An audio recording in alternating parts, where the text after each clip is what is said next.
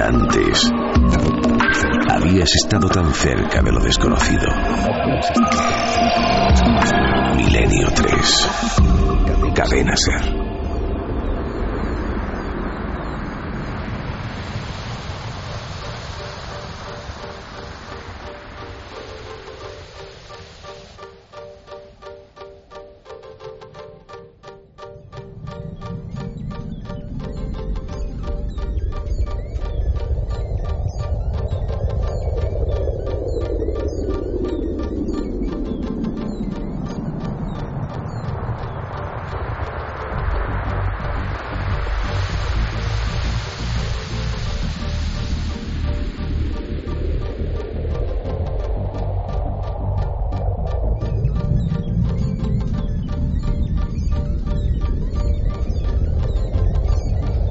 3 y 7 minutos.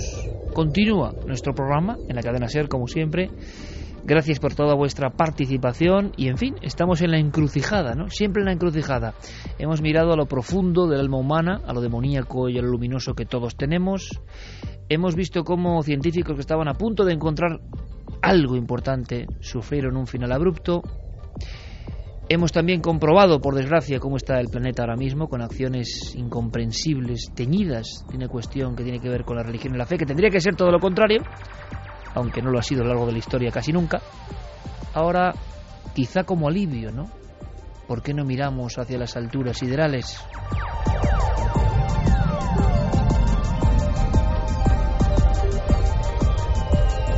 Vamos a hablar de un congreso ha ocurrido con mucha polémica en Estados Unidos.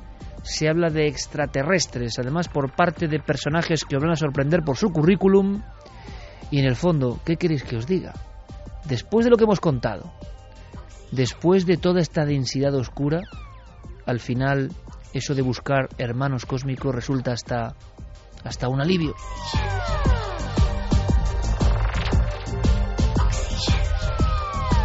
Sí, como diría Michel Jarre, oxígeno, oxígeno que viene de muy lejos.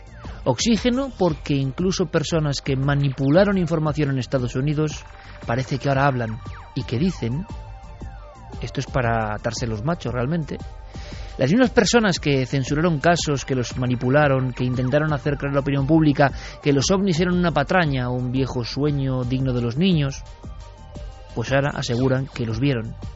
No solo los aparatos, también a los presuntos tripulantes. Y esto es una cosa sensacional. Compañero Diego Marañón, buenas noches. Buenas noches, Iker, ¿qué tal? Congreso polémico, ¿verdad?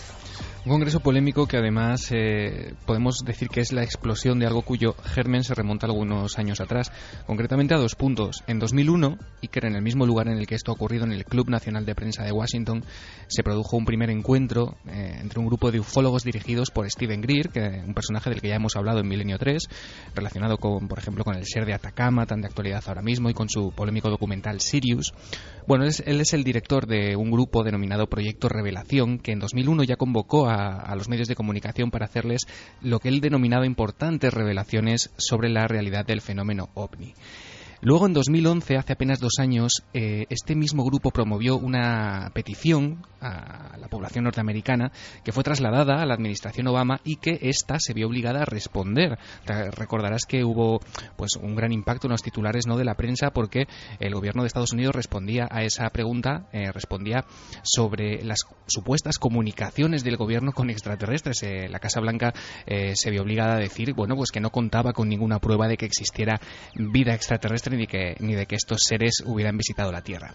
¿Qué ha ocurrido? Que la gente que no se quedó contenta, digamos, con esa explicación, que esperaban algo más, ha vuelto a reunirse ahora, Iker.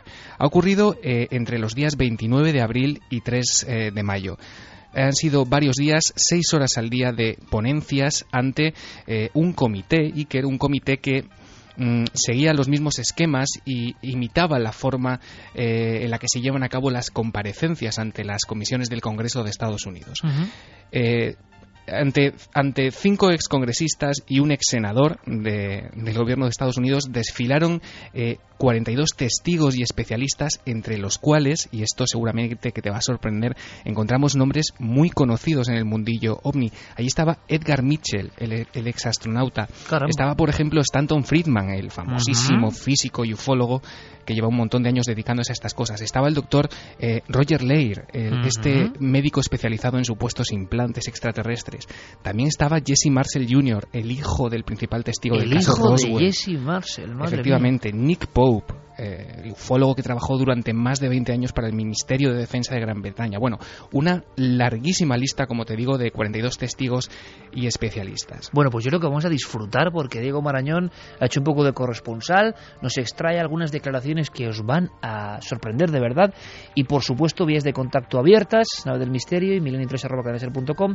Carmen muy atenta con todos los mensajes. ¿Por qué? Porque hay rotundísimas declaraciones. Eh, y bueno, vosotros podéis opinar perfectamente. Como digo, a me suenan eh, casi alivio. ¿eh? Yo luego ya, mm, si queréis, entramos en profundidades, pero alivio después de lo que hemos contado. Extraterrestres y sobre todo, Diego, a mí me parece muy importante, si esto es así, quiero que me lo cuentes, que una de las personas que se convirtió, bueno, como han asegurado que ha pasado en España, algunos ufólogos han dicho, y yo, yo, porque hay que mojarse, personalmente en los casos que he investigado, en alguno de los casos he visto que esto ha pasado, como en España se han manipulado o más bien se ha obviado información o se ha eliminado información o no se ha encontrado información, claro, después de lo que hemos contado los científicos, no se ha encontrado información interesante para sucesos que conocemos muy bien y que han ocurrido en nuestro país con militares implicados. Esto hay que dejarlo claro. Bien, pero claro, por otro lado, lo que pasa en Estados Unidos, como todo lo que pasa en el país de las barras y estrellas, va mucho más allá. Y es que personas que se encargaban de, bueno, maquillar esa información, incluso hacer que el público creyese desde los años 50, 60 que eran fraudes, resulta que dicen, no, no, es que yo los he visto. Mm, me parece tremendo, es el caso de Richard French.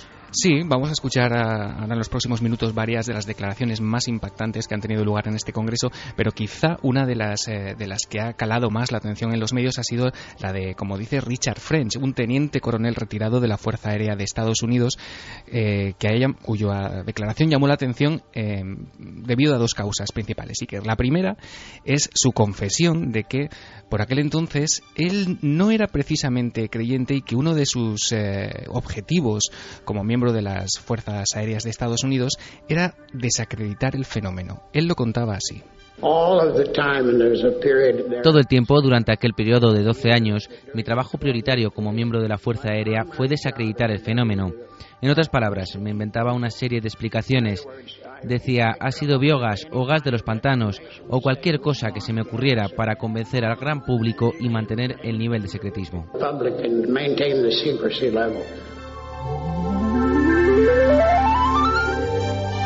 Qué bonito, antes hablando de músicas precisamente con el 40 aniversario de Tubular Bells, yo le decía a Javier Sierra en el pequeño estudio de las músicas, de alguna forma, que nadie, nadie me vais a permitir esta nota nostálgica. Pasarán años, décadas, nadie para mí ha puesto sonido a lo que debe ser el espacio, como lo hizo en el año 76 un creyente en los ovnis, Jean-Michel Jarre.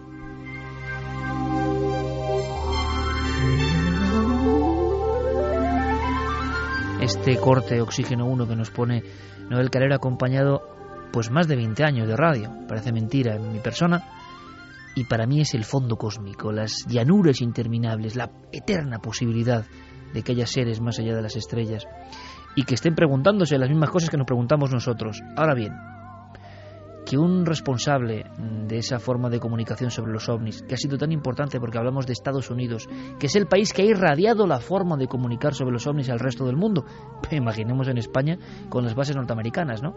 Ordeno y mando sobre este tema, gas de los pantanos, luces provocadas por fenómenos naturales, incluso rayos en bola, todo esto que luego se ha adaptado ¿no? a diferentes casuísticas en diferentes países, resulta que por lo menos uno valiente, con redaños, dice ¿Estará en lo cierto? No, no lo sé, pero es singular lo de este país, ¿no?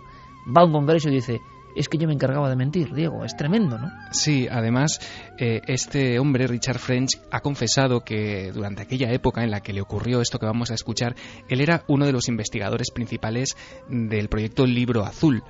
Bueno, mientras él se encontraba eh, colaborando en este proyecto, sus superiores eh, le llamaron un día y le dijeron que tenía que desplazarse a Canadá, a la ciudad de San Juan de Terranova. Allí se encontraría eh, un panorama bastante, bastante peculiar e incluso podría ser testigo de la presencia de dos seres. Primero vamos a escuchar al propio coronel retirado de las Fuerzas Aéreas contar qué es lo que se encontró cuando llegó a esta ciudad. Lo que vi entonces fueron dos ovnis, situados uno al lado del otro, pero al principio no pude ver a los seres que aparecieron después. Luego, al cabo de un minuto, tan pronto como alcanzó la superficie, aumentó su velocidad hasta unos 400 kilómetros por hora. Unos 20 minutos después volvió, desaceleró, para luego sumergirse otra vez junto con el otro ovni. Unas dos horas después, y tras haber estado todo ese tiempo, supongo que reparando el aparato, los dos objetos salieron juntos a unos 160 kilómetros por hora, acelerando de nuevo hasta los 400 kilómetros por hora, hasta que les perdimos de vista y desaparecieron.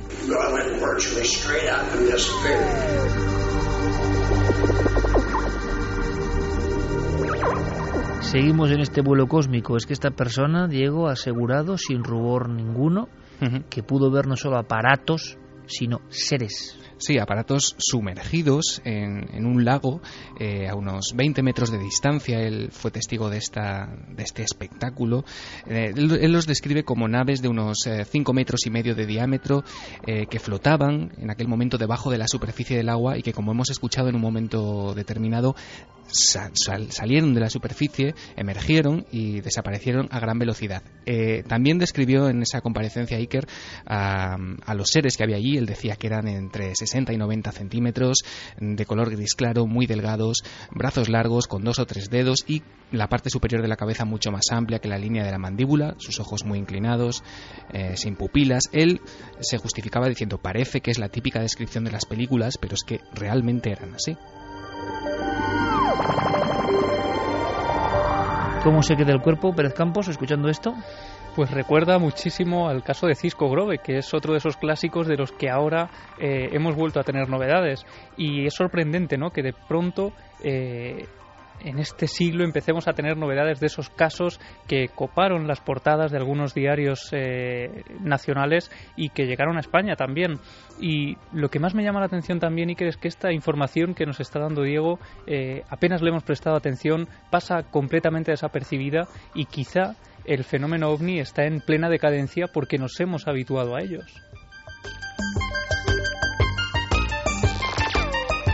Carmen, no sé qué opinarás tú, declaraciones muy sorprendentes, yo creo que mm, inimaginables en España, eh, creo yo. Y yo no sé también el, calado ¿no? que vas observando en, en, nuestras redes y en nuestra comunicación, porque cada uno pensará lo que quiera, que si es un grupo de personas que son muy crédulos, que son justo individuos que pertenecían a comisiones y que seguramente en esa comisión habrá otros que sigan siendo escépticos, lo que uno quiera, pero decir que ha visto seres ovnis sumergidos, un tipo que se encargaba de censurar la información o cambiarla, bueno, ojalá tuviésemos ejemplos así en España, ¿no? Bueno, son arrepentidos, ¿no? Eh, oye, qué buena definición, sí señor. Arrepentidos del fenómeno ovni, ¿no? Eh, cumplían también unas órdenes, que era el negar todo lo que eh, estaba ocurriendo en los cielos. Eh, pues aquí se ha hecho. En España ya sabemos que eh, en algunos casos eh, con objetos volantes no identificados se han dicho que lo que eran eran chimeneas. O sea que es que también tenemos a esa gente que intentaba hacernos creer que los cielos no se estaba viendo nada. Que a pilotos de caza les decía que lo que habían visto pues era el simple reflejo de la luna, por ejemplo no se lo cree nadie. Y muchos de esos puede que algún día se arrepientan de esas informaciones falsas que emitieron. Bueno, Oye, esperemos que cunda el ejemplo. Sí, qué buen libro. No sé, lo he visto, ¿no? Como, como aquel de Pérez Mateos, importante en los 70, Los Confinados. He visto la típica edición de Plaza y Janes Antigua, lo digo así como lo siento. Qué gran libro sería ese, ¿no? Los Arrepentidos. Pues nada, ponte a ello.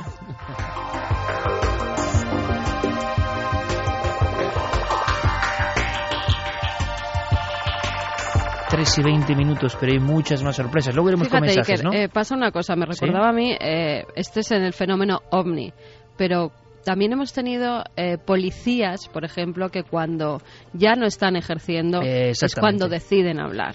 Como nuestro amigo Negri y tantos otros, Exactamente. ¿no? Ya Con lo cual, del puede cargo. que también eso pase en España. Parece que se va abriendo un poco. Antes era imposible que contaran que unos policías casi sacan la pistola ante un fenómeno paranormal. Hoy en día ya se puede contar. Bueno, estamos aquí desde luego, ponemos el micrófono ¿eh? a cualquier arrepentido que haya estado en nuestro país porque en fin, si hablásemos de lo que algunos sabemos, es decir, está es evidente que ha ocurrido, ¿no? Pero sigamos con este congreso polémico, porque se mezcla de todo, imagino, ¿no? Pero nos interesa la declaración para que vosotros penséis libremente. Esto ha pasado en Estados Unidos, como apuntaba muy finamente Javier Pérez Campos, y qué poca atención, ¿no? Quizá porque no interesa. Más protagonistas, más, de alguna forma, eh, rueda de prensa que vamos a examinar, Diego. Sí, fíjate, uno de los que arrancaron más aplausos del público, que se ganaron a la audiencia porque, bueno, realmente ves los vídeos de sus, eh, de sus intervenciones y tiene un don de gente es impresionante, es el, el señor Mike Gravel, que es un ex senador demócrata, él fue senador por Alaska entre 1969 y 1981.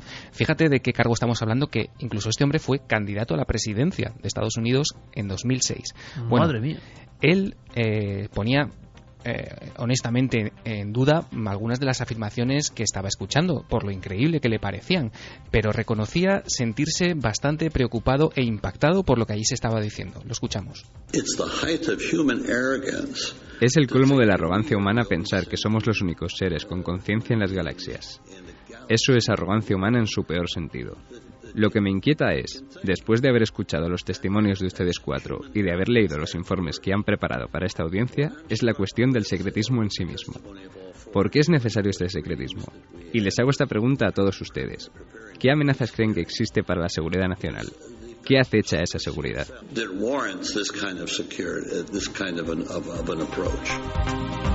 Interesantísimo el debate, el congreso, muy a la americana, y que respondieron, Diego. Bueno, pues uno de los que intentó dar alguna respuesta es ni más ni menos que el ex primer ministro, el ex viceprimer ministro de Canadá y ex ministro de Defensa. Él estuvo sirviendo durante un total de 23 años en el gobierno de ese país de Canadá. Él se llama Paul Hellier. Y- Remarcamos, Diego, ministro de Defensa de Canadá. Sí, sí, ex ministro de Defensa y ex viceprimer ministro del país, nada más y nada menos. Así intentaba contestar, a- o por lo menos eh, de- dejar claro su postura, su postura totalmente creyente en la realidad del fenómeno, a preguntas como las que le había hecho hace nada Mike Gravel. My name, as I said, was Paul Hellyer. I'm a former Como les he dicho, mi nombre es Paul Hellier. Soy el exministro canadiense de Defensa. Serví durante tres legislaturas, durante un total de 23 años y medio, como miembro del Parlamento. Como ministro de Defensa tuve conocimiento de informes de avistamientos ovni. Y lo que creo es que hoy estamos debatiendo sobre un tema imponente, gigantesco. Y el pueblo de América y todo el mundo tiene el derecho a saber qué está ocurriendo porque forman parte de ello. Los ovnis son tan reales como los aviones que sobrevuelan nuestras cabezas.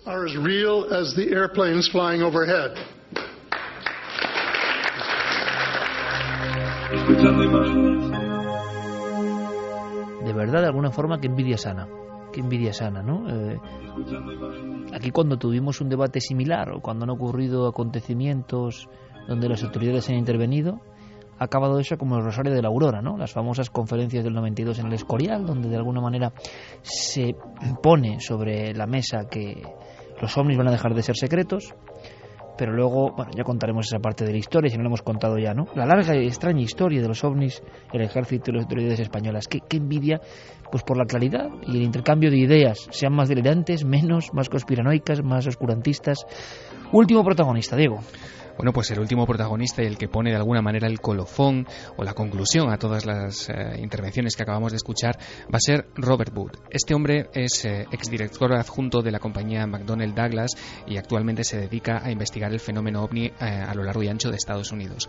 Él eh, tenía serias dudas, incluso morales, de cómo estaba la situación actual y qué, qué es lo que había ocurrido o por qué causas nos encontrábamos ahora mismo, por ejemplo, en el Club Nacional de Prensa de Washington debatiendo debatiendo sobre estos asuntos. Y él lo expresaba así. La conclusión a la que hemos llegado es increíblemente salvaje. Creo que nuestros gobernantes han salido victoriosos en su labor de mantener en secreto el mayor evento de la humanidad, mientras gastaban de forma encubierta cuantiosas sumas de dinero en crear recursos marginales ocultos y en detener el avance de la tecnología. Hasta que podamos cuantificar la amenaza alienígena, ¿cómo podemos saber si eso ha estado bien o no? Esperemos, quizás con la ayuda de alguna raza extraterrestre y pacífica, que se haya hecho lo correcto. Creo que el pueblo americano se merece saber la verdad. Hemos pagado por ella.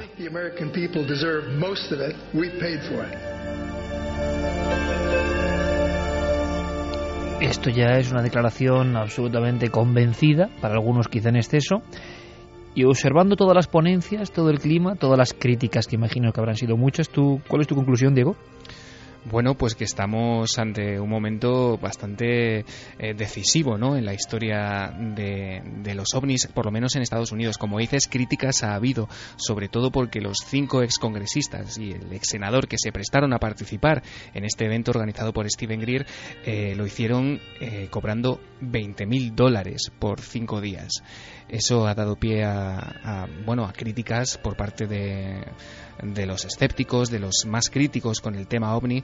y Escépticos que hubieran cobrado lo mismo o pedido más, ¿no? Por Como supuesto. acostumbran en este país también. Por supuesto, y lo han hecho, lo sabemos. Eh, pero bueno, eh, me parece un paso bastante valiente y de esa valentía da fe también el propio eslogan de este encuentro. Un eslogan que decía, si el Congreso no hace su trabajo, la gente lo hará. Pues fíjate que a mí me gusta esa actitud y mira que hemos sido y soy crítico con muchas tendencias y a veces mmm, declaraciones grandilocuentes donde no hay prueba, aunque en estos temas poca prueba puede haber, pero en fin, cuando se pasa no de frenada, pero me gusta la actitud, ¿no? De decir, si no lo hacen los políticos, lo hacemos nosotros. Y al final el mundo va por esa vía. Estaremos muy atentos a todo lo que ocurre. Quédate por allí, Diego. Un abrazo, compañero. Hasta ahora.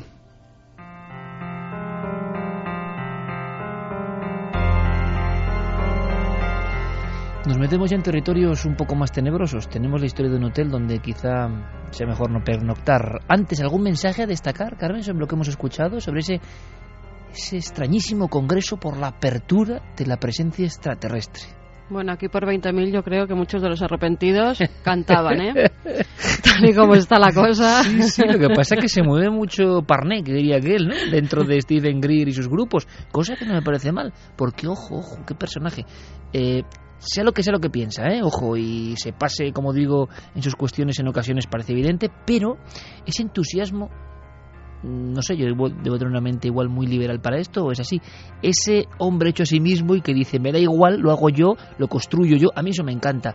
Y Greer, en, creo que en eso es un mm, adelantado, porque el documental, recordamos amigos, lo hizo gracias a la participación de las personas que querían, es decir, con el crowdfunding, es decir, eh, aportando eh, pues el señuelo monetario que uno quiera, uno contribuye a que se haga ese documental a través de la red. No hace falta una compañía, no hace falta el permiso de nadie. En el fondo es trabajar de alguna manera en libertad y para quienes tú eh, consideras uno canta su cantar a quien quiere. Y entonces esto me parece interesante. ¿Podrá llegar a algún lugar o no? Pero es muy interesante. ¿Le parecerá lo mismo a nuestro público?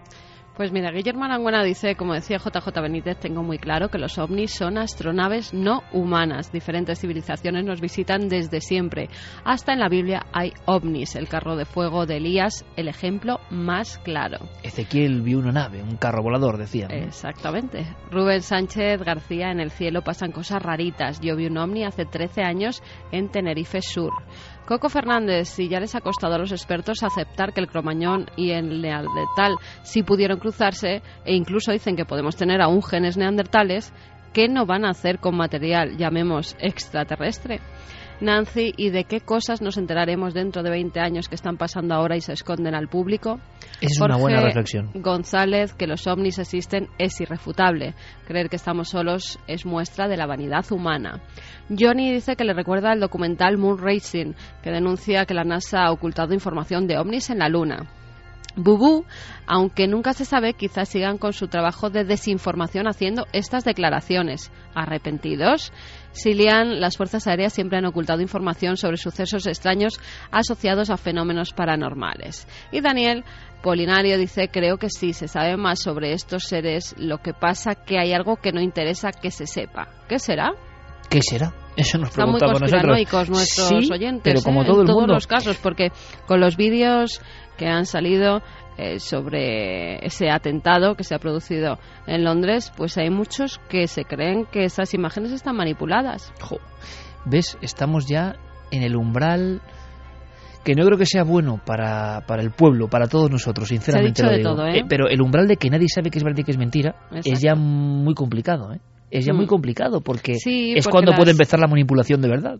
En las imágenes es verdad que desde algunas tomas eh, no se ve la sangre eh, que tenía que haber debajo del cadáver. Bueno, hay muchas cosas que, que para nuestros oyentes no casan en esos vídeos. Ahora también cuidado, yo lo digo por, por la higiene mental también, ¿eh? Cuidado, así como muchas veces personas muy arriesgadas creo que sin darse cuenta en ocasiones tocan palos que son interesantes, cuidado porque también la deriva de no creer nada absolutamente, cosa que no me extraña viendo cómo están los poderes, ¿no? Pero no creer ya nada por naturaleza también puede hacer que, nos pongamos unas orejeras y veamos cosas donde no hay, ¿no?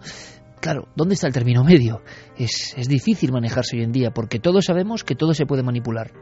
Así que el panorama de juego es que no se parece a nada de lo que ha habido a lo largo de la historia. Por eso todas las personas ya dudan. Algunos no dudan nunca.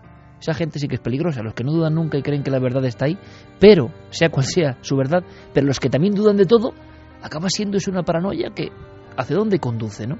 En fin, este es el terreno de juego. Y en el terreno de juego a veces surgen historias dignas de otro tiempo.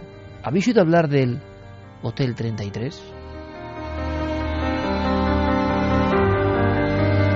Nunca mejor dicho, lo que ha contado la Carmen es ejemplo que vale perfectamente, que tiñe esta historia también. ¿Dónde acaba la ficción? ¿Dónde empieza la verdad? Pues se sabe poco eh, de esa franja que divide esta, esta historia entre la realidad y la ficción. Y nos llega eh, y, se convierte de pronto en noticia, a pesar de tener más de 50 años, porque Nicolas Cage siempre eh, ávido de misterio y una persona que fija su mirada en historias que nos interesan a nosotros, pues lo ha vuelto a hacer ha fijado en este caso su atención en un caso mítico eh, que ocurre en Estados Unidos, en la zona de Pensilvania, en la localidad de Williamsport, eh, y que es desde luego, de ser cierto, uno de los grandes enigmas eh, de esos misterios O norteamericanos. sea que tú también tienes tus dudas, ¿no? Sí, yo tengo mis dudas y, y muchísima gente tiene sus propias dudas y ahora vamos a ir contando por qué. Me parece interesante porque no es que digamos que esto sea real o no, sino que está en el umbral. Hay personas en la red y en- incluso policías que dicen que esto es verdad y otros que están ahí diciendo que esto es una especie de manipulación. Vamos a ver qué opináis. Para algunos es, de hecho, una forma de, marketing viral extremo y ahora comentaremos por qué. Pero, desde luego, hay también agentes de policía de la localidad eh, interesadísimos en todo este asunto. La historia Iker empieza en el año 53. El 8 de mayo de 1953 se abre en esa localidad, en Williamsport, uno de los hoteles más lujosos de la época. Se lo bautizan como el Gran Hotel y en la noche de apertura, en la noche en la que permiten el acceso a varios, eh, a varios eh, vecinos de localidades cercanas para, para hacer una gran fiesta de apertura, eh, lo hacen a través de unas invitaciones, es una fiesta privada, se permite el acceso a 32 personas, entre la gente que está allí trabajando y los huéspedes que van a pernoctar en esa primera noche de apertura del gran hotel, y bueno, todo pasa con absoluta normalidad, con absoluta tranquilidad, con la calma eh, de, una fiesta a las afueras de Williamsport. Lo que ocurre es que a la mañana siguiente, cuando empiezan a llegar algunos medios de comunicación, nuevos huéspedes que quieren alojarse en el hotel una vez que ya se ha abierto oficialmente, al llegar a la recepción descubren que no hay absolutamente nadie empiezan a circular por algunas eh, de las habitaciones, a llamar a las puertas, incluso algunos familiares de las personas que pernoctaban allí aquella noche y descubren que no hay absolutamente nadie. El hotel está completamente vacío.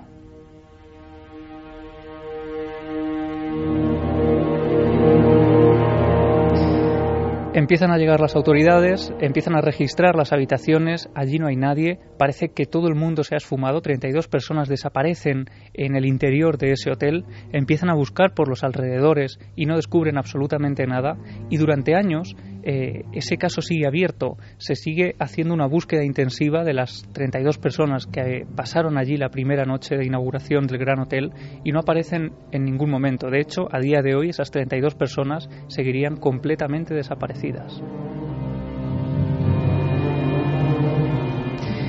Como decíamos, eh, hay personas, hay autoridades que están investigando el tema todavía hoy.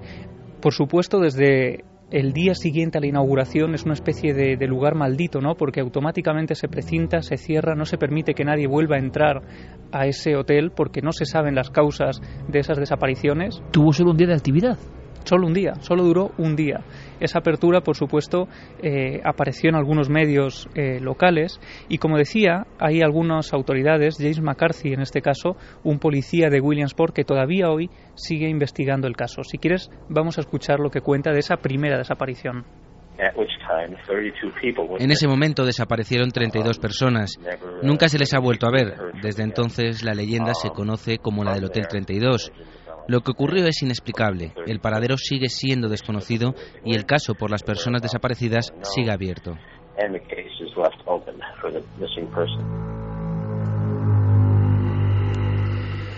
El edificio permaneció durante largos años abandonado, concretamente 40 años, hasta que un vecino de Williamsport, Timothy Miller, que había escuchado la leyenda una y otra vez porque los padres se la contaban a los hijos para asustarles con ese edificio abandonado a las afueras de ese pequeño pueblo, pues este hombre, Timothy Miller, decide reabrir el hotel para convertirlo en una especie de, escenario de lo paranormal. Y de hecho aparecen eh, recortes del Williamsport Sun Gazette, 13 eh, de noviembre de 1992. El titular dice, el viejo hotel será convertido en una atracción de turismo paranormal.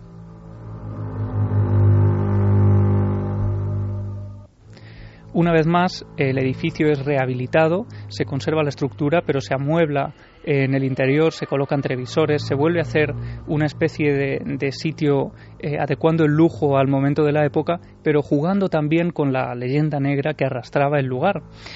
Y desde luego la atracción de feria es un completo éxito porque la primera noche, de nuevo en la gran apertura, la segunda apertura del hotel, 40 años después, se llena por completo eh, se ocupan todas las habitaciones por gente ávida de vivir una noche de misterio y lo que ocurre Iker es que de nuevo a la mañana siguiente después de la primera noche desaparece una de las personas que habían dormido allí. Se esfuma en el interior del hotel y no vuelve a aparecer. Él estaba entrevistando a uno de los sospechosos en relación a esta desaparición misteriosa. Durante el vídeo que tenemos, todo transcurre en la sala de entrevistas, que está completamente a oscuras, algo muy inusual, sobre todo porque la conversación se estaba grabando para después volver a ser escuchada por partes y poder así tener alguna idea. Y por alguna razón inesperada, el vídeo se pone en negro y cuando regresa la imagen, el miembro de policía acaba de fallecer. No sabemos qué pudo pasar en los momentos previos a que esto ocurriera. Y es que por si faltaban ingredientes, tenemos también una cinta de vídeo que parecen a veces eh, necesarias en las leyendas urbanas. ¿no? En este caso estábamos escuchando de nuevo a James McCarthy hablando de lo que ocurre después de la desaparición de una persona más en el interior del hotel. Después de esa noche del 15 de enero del 93 eh, pasa a bautizarse el lugar como Hotel 33. Y una vez más, se vuelve a clausurar el lugar. No se puede eh, permitir el acceso a nadie porque esta persona, en este caso un niño de 16 años, Jarod Carr, ha desaparecido en su interior y no se sabe nada de él. Así que automáticamente la policía encarga la investigación a Richard eh, Kaminsky, que es uno de los eh, investigadores pues más importantes de la localidad porque había resuelto algunos casos anteriormente, y él estaba entrevistando a uno de los amigos de ese niño eh, que había pasado la noche también en ese hotel. Y es en ese momento, según nos contaba eh, James McCarthy, cuando las cámaras que están grabando el interrogatorio se apagan y en ese momento en que se apagan, el investigador Richard eh, Kaminsky cae desplomado en el suelo y fallece instantáneamente.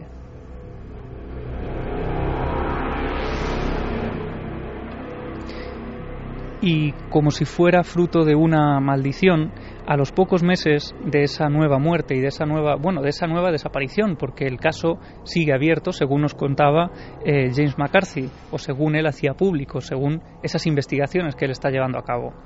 Pues solo unos meses después, el lugar, ese hotel a las afueras de Williamsport, sufre un extraño incendio, nadie sabe muy bien originado por qué, y solo quedan unas cenizas que recuerdan a los vecinos toda la tragedia que allí ha tenido lugar. Tenemos unos investigadores excelentes del estado de Pensilvania que trabajaron junto a la Oficina Local de Investigación de Incendios y una vez más el resultado fue inconcluso. Eso es lo que decía el informe. Decía que no podía determinarse la causa del origen del fuego, lo que es muy poco habitual.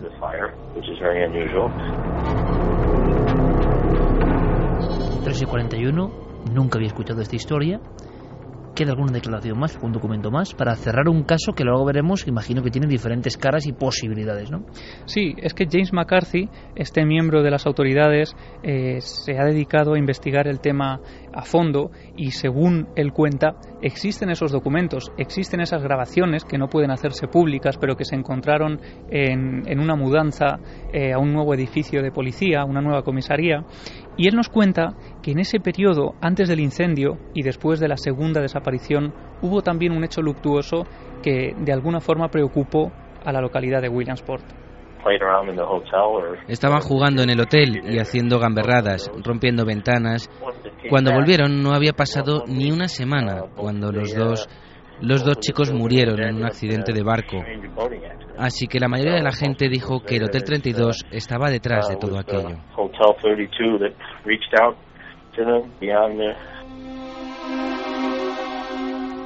Y ahora imagino que las personas que cuentan que esto es una realidad, por eso interesa a Nicolas Cage, y otros imagino que hablan de generar ya, y esto empieza a ponerse de moda y también es complicado, una especie de caldo de cultivo pues para llamar la atención sobre esta historia antes de que se filme incluso. Sí, se han barajado varias teorías, desde que las 32 personas que acudieron al hotel la primera noche pudieran formar parte de un grupo sectario que intentaban desaparecer del lugar y la mejor forma era creando esa leyenda negra de, de un edificio. Otra de las teorías es que podría ser un grupo de 32 comunistas que en plena Guerra Fría querían huir de Estados Unidos y la mejor forma de evitar que les persiguieran era crear esa, ese halo de misterio y de esa desaparición. Demasiado buena historia parece, ¿no? Menuda imaginación. Claro, y existe una tercera teoría que es que se trata de una especie de hoax, ¿no? Como se dice, una leyenda urbana que de alguna forma ha ido creciendo y ha ido aumentando eh, pues por internet y por las páginas web. Lo que ocurre es que Nicolas Cage estaba eh, bueno pues convencido de que era una historia real hasta el punto de que está convencido o participa en la leyenda urbana? Es la pregunta, ¿no? Claro, porque cuando Nicolas Cage eh, se interesa por un por un tema, aparentemente eh, podría ser que, bueno pues que tuviera esa base real no lo que pasa es que en algunos sitios se está teorizando con que detrás de toda esta película hay un bueno un importantísimo equipo de marketing que llevaría meses e incluso años trabajando en, en esta tarea de marketing antes incluso de anunciar que se iba a empezar a rodar la película. incluso como está pasando que igual se desgasta esto también. Si se empieza a hacer esto y se acaba desgastando peligroso. Eh, biografías falsas páginas de Wikipedia falsas, eh, información simulando hemeroteca falso, para que uno vaya a investigar y diga, hombre, es verdad.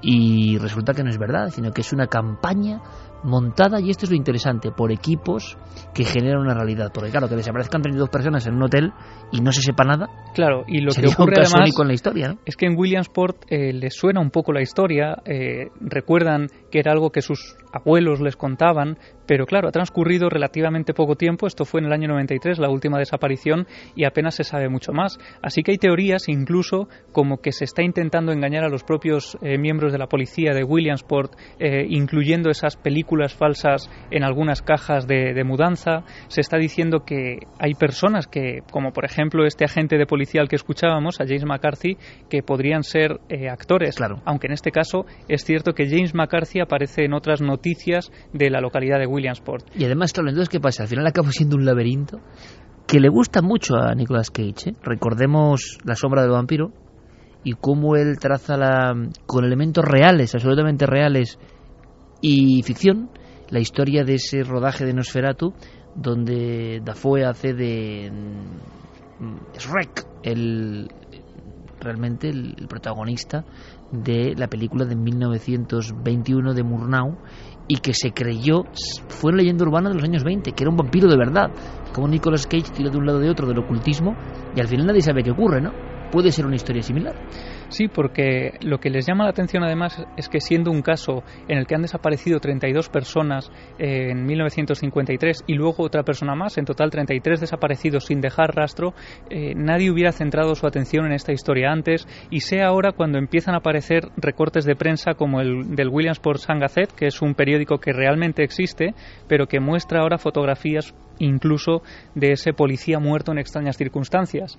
Así que sospechoso. Claro, algunos están diciendo que esto podría ser parte de esa gran creación de un mito en torno quizá a una leyenda urbana Es real. esa que me ha recordado en La Pinta, no sé, en La Pinta, esa historia como la de Rudolf Fenz, ¿no? El hombre que embozado en una capa negra y una, y una ropa mm, propia de, otra, eh, de otro tiempo y demasiado opaca, ¿no? Para el verano de Nueva York, es atropellado y en su tarjeta van descubriendo que es casi casi un viajero en el tiempo que ha desaparecido muchos años atrás, ¿no? Y que al final se supo con grandes investigadores como Chris Aubeck en este caso que todo esto provenía de una antiquísima tradición literaria, una especie de cuento transformado de mm, remotísimas revistas del norte de Europa. Es decir, hay que tener cuidado con todo esto. Realmente son historias apasionantes.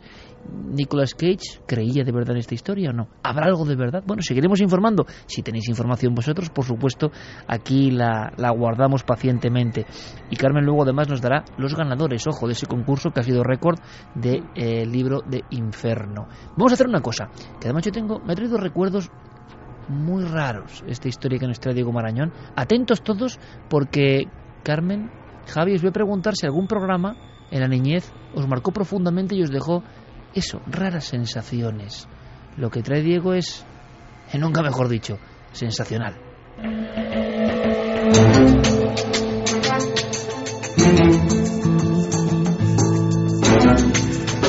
Luego tengo yo aquí una sorpresa musical que le he pedido a, a Fermín. Y a lo mejor, a lo mejor, le ponen los pelos de punta más de uno. Si es de mi quinta, del 73, igual sí. Luego lo comentamos. Porque hablamos, Diego, de televisión y cómo programas que parecen infantiles se cuelan en nuestro cerebro y en nuestra alma de una forma demasiado tremebunda. Antes teníamos una historia por resolver con un porcentaje, una encuesta concreta. Carmen, no sé si tienes los datos por ahí. Encuesta de la historia anterior. Sí, eh, la historia bronceado en su punto, como sí. nos comentará. Eh, disolverse las entrañas a base de rayos uva. Eh, sí, por darse tantos por ir a, a una boda, ¿no? Por sí. estar tan, uh -huh. tan guapa, tan guapa, pues al final se murió. Sí. Verdadero 44,6%, falso 55,4%. ¿Qué dijo Noel Calero? No, el Calero no dijo nada, ¿no? Falso, falso. Falso. Diego.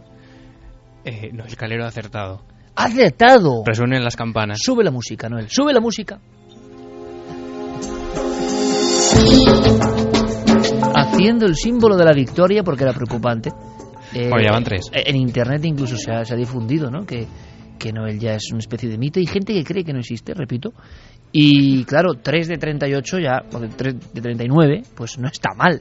No va está bien, va mal. Va, va, va a la estadística menos mal que es falso porque es una sí. historia terrorífica sí sí ¿no? que nadie se preocupe es una historia Poco gore. sí es una leyenda urbana Iker que sí, la verdad es que hombre recuerda si lo llevas a otro nivel a esta famosa historia de del huevo que acaba cocido si lo pones entre dos teléfonos móviles bueno más o menos es un jo eso nunca lo había oído qué terrorífico también sí sí sí bueno pues es, es como te digo es una leyenda urbana antiquísima todo el mundo sabe que bueno a la larga con los años la exposición a los rayos UVA y a cualquier tipo de pues de rayos no que vengan del sol pues puede producir eh, bueno algún tipo de cáncer quemaduras superficiales pero lo cierto es que en ningún momento Iker eh, una sobreexposición el efecto Prestes no. Sí no no puede provocar la cocción de nuestros órganos internos así que tranquilidad en ese sentido. Menos mal pero es que lo que viene a continuación pido toda la atención del mundo es que ha removido en mí algo sí un par de escenas que luego cuento.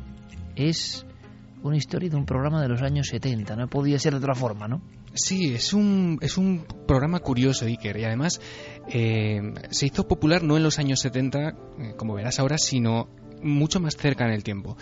Eh, yo no sé si tú tienes algún algún programa de televisión que recuerdes y que tenga esa capacidad no de que te haya marcado. Sí, luego lo voy a contar después de tu historia porque es terrorífico.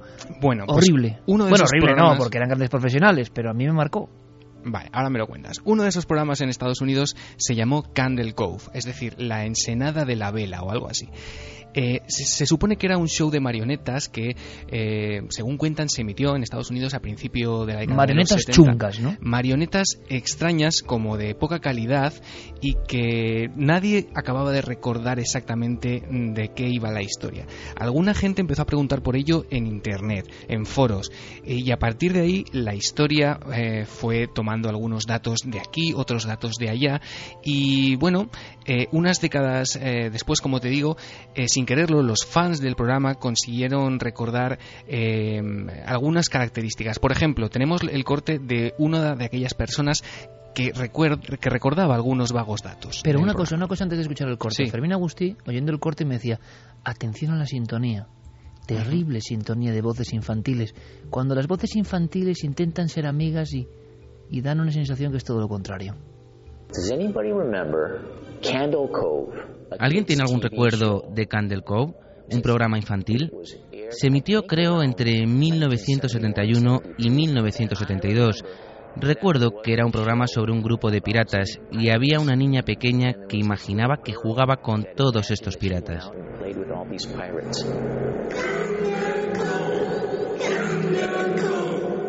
Recuerdo que había un personaje realmente terrorífico, una especie de esqueleto, una marioneta a la que llamaban el señor Arrancapiel. ¿Por qué permitían emitir un programa como este para niños a las 4 de la tarde? Candle Cove, Candle Cove el señor Arrancapiel. Lo curioso, Iker, es que cuando uno de estas personas que comentaban el programa en internet le preguntó a su madre, oye, tú mamá que tienes muy buena memoria, a ver si te acuerdas de algo que yo veía de pequeño, que iba sobre piratas y había una niña con marionetas, su madre le decía, sí, claro que lo recuerdo. Y desde entonces creo que tienes mucha imaginación, porque cuando tú a mí de pequeñito me decías que estabas viendo ese programa en la televisión, lo único que se veía en la tele era estática. Sea que no se veía nada, que no se, veía nada, solamente lo veían, solamente lo veían al parecer los niños en un canal del que nunca más se volvió a saber.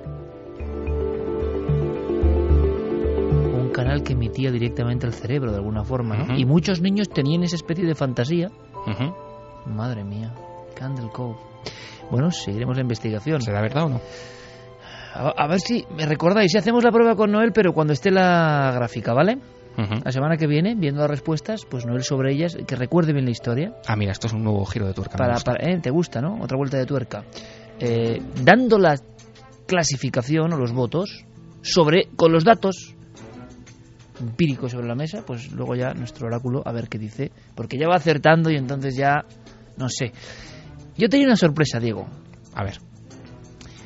Años 80 principios.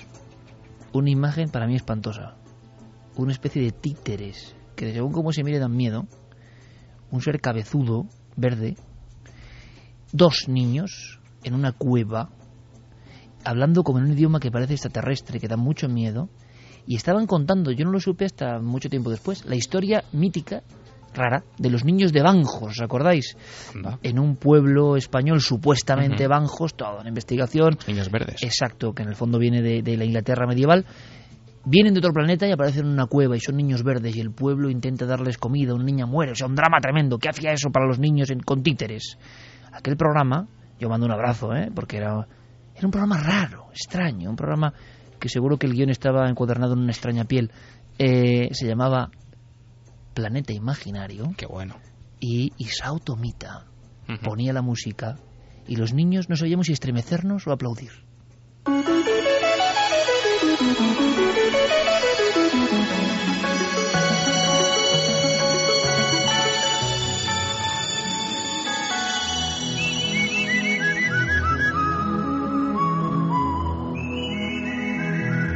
Esta sintonía un tanto psicodélica y bizarra de Isao Tomita, ¿verdad, Diego? Tú lo sabes bien. Se llama Caen los copos de nieve. Exactamente. Pues daba paso a historias de títeres, de, de, de personas que se hacían pequeñas y los títeres se hacían grandes y monstruosos. extraños eh, personajes y paisajes, algo muy psicodélico y extraño. Por lo menos yo lo recuerdo así, planeta imaginario. Y sobre todo la escena de los niños de Banjos, que claro, pues, eran niños extraterrestres, niños de otro mundo. Eh, por favor, si alguien recuerda planeta imaginario, nos lo tiene que decir. Y quizá hemos evocado la nostalgia o provocado, quién sabe, simplemente con la música, cierto escalofrío. Yo me acuerdo de la cabecera Iker. ¿Te acuerdas? Era como, sí, sí, planeta imaginario. Me acuerdo de una tuerca voz. que sobrevolaba el universo. sí, sí. Muy curioso. Yo creo que tuvo varias versiones, habría que documentarse más, Sí, sí. pero fue un programa impactante. Yo no sé si Carmen, igual no me ha dado tiempo, ¿no? Pero alguien recuerda el planeta imaginario. Tiene que ser ya un poco carca como yo. Por aquí Fermín Agustí y Javier Pérez Campos no saben ni de qué hablo. Pero yo estoy seguro que el planeta imaginario y su guion en extraña piel nos metió códigos en el cerebro de alguna forma, ¿eh? No, no, era una visión demasiado rara de- del universo. Mira, mira, mira qué, mira qué música. Va- Vamos a ir quitándolo, Noel, vamos a ir quitándolo porque estamos invocando algo raro. Carmen, ¿recuerda a nuestro público eh, Planeta Imaginario o no? Pues mira, Luis de la Torre sí que lo recuerda. Decía que en. España tuvimos el Planeta Imaginario, un programa oscuro y psicodélico. Pero eso Era lo he dicho genial e antes, inquietante. ¿ves? Sí, antes. Antes de yo, antes de Mm. yo adelantarme, ¿le ha dicho eso? Sí. ¿Cómo lo he definido? Pues lo ha definido como oscuro y psicodélico, aunque genial e inquietante. No hay que añadir nada más. Bueno, sí, hay que añadir algo más, que quedamos eh, pendientes con el Créalo o no. ¿Es posible esa emisión solo para niños, que solo veían los niños? Diego, compañero, gracias por el trabajo. Un fuerte Hasta la abrazo. semana que viene, Iker, un abrazo.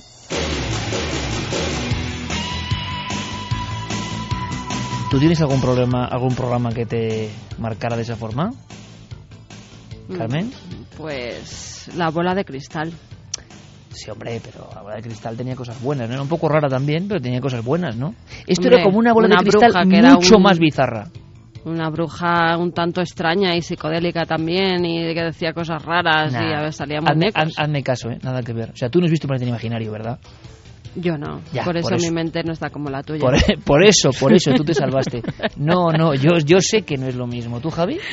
Pues a ese nivel no, yo recuerdo algunas que estaban hechas adrede para traumatizar a los niños, como la ver, serie cuidado, de eh. Pesadillas, era una serie en la que cada vez le pasaba algo terrible a un grupo de niños Ah, y había yo. una eh, que un niño se compraba una máscara de Halloween, se la ponía un día, no pasaba nada, pero al segundo día no podía despegársela de la cara y empezaban a salir gusanos de las cuencas de los ojos.